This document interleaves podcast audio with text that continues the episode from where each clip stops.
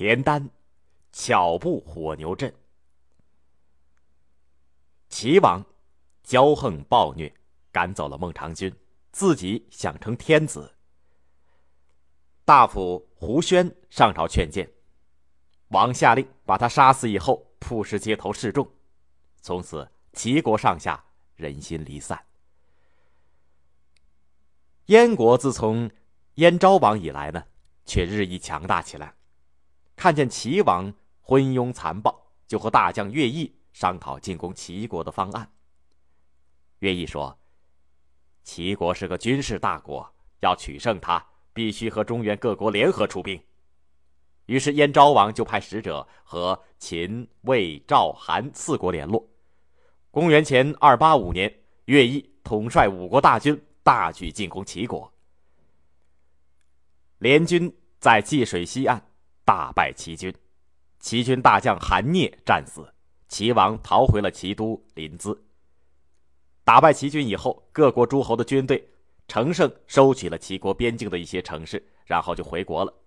只有乐毅率领燕军直逼临淄，齐王被乐毅的燕军吓破了胆，只好带了家眷和少数的文武官员。弃都而逃。乐毅占领了临淄，将齐国的宝藏及宗庙祭器，以及原先齐国掠夺来的燕国的国宝，统统的收集起来送回燕国，同时又带兵继续追击齐王的军队。乐毅英勇善战，又善于运用计谋，所以大军一路上势如破竹，齐军望风披靡。不多久，乐毅就攻下了齐国的七十多座城池。这个时候，齐国只剩下莒城，也就是山东省莒县和即墨两个地方没有被攻下来。齐王逃到了莒城，并向楚国求救。楚顷襄王派大将闹齿带兵二十万救齐。闹齿到了莒城，看见齐王已经大势已去，就杀了齐王，企图自立为王。乐毅的军队围攻莒城，但由于楚军力量强大，久攻不下，于是呢，乐毅就移兵。包围了即墨。乐毅对即墨采取了围而不打的战术，并且呢允许百姓出城耕田购粮。他也约束燕军不准掳掠百姓。他想让即墨城里的军民不战而降。再说，即墨的守将这个时候正好病死了，城里边没有领军御敌的主将，于是大家就选举出了一个叫做田丹的人出来主持守城。田丹是一个很有智谋的人，他从小就熟读兵书，希望有朝一日能够为国出力。但是齐王啊，不懂得用人。田丹只是在临淄做过市场管理员那样的小官吏。在燕兵入侵和齐国的官员百姓逃难来到即墨的路上的时候呢，田丹就曾经机智的把当时的车轴两旁突出的部位给锯掉，并且呢包上了铁皮，所以他的坐的车呢灵活机动，顺利的达到了即墨。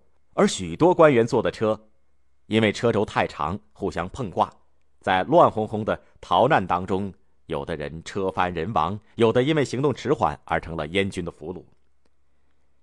田丹当了即墨的守将以后，他不盲目的出战，他一面组织人力修筑加固城墙，准备固守；另一方面呢，又派人出去打听敌军外面的情况和政治形势。不久，派出去的探子。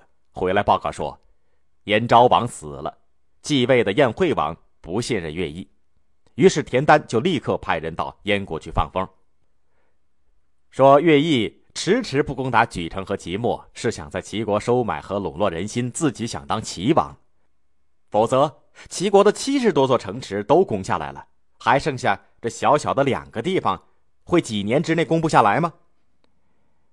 这些传言没过多久。就风风雨雨的传到了燕惠王的耳朵里边去了。燕惠王听了这些谣言，就更加对乐毅不满了。于是他派自己的心腹将军齐杰去即墨前线代替了乐毅。乐毅很伤心，又怕回去受到燕惠王的迫害，就投奔赵国去了。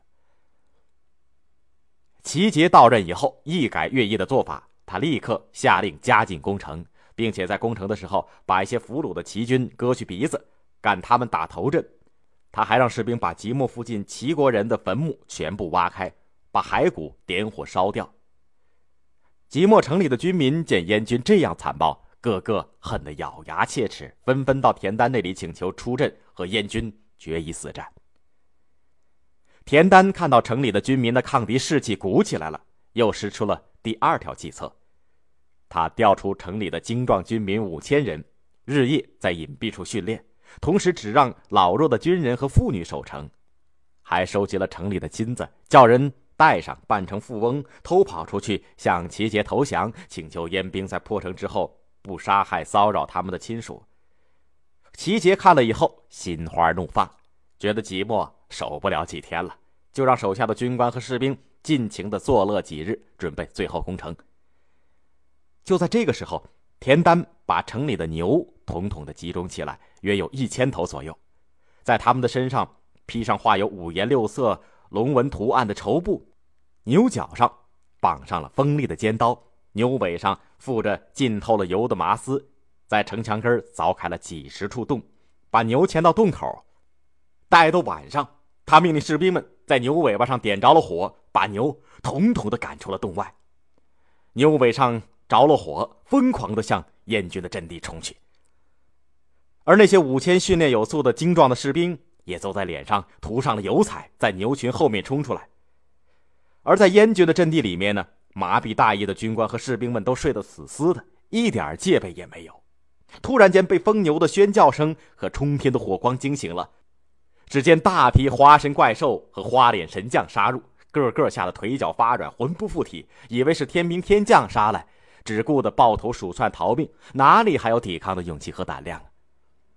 齐杰正在中军帐里边喝酒，听到喊声出去以后，也吓得莫名其妙，根本就没有办法阻止军队的溃败，自己也只得随混乱的军队逃走。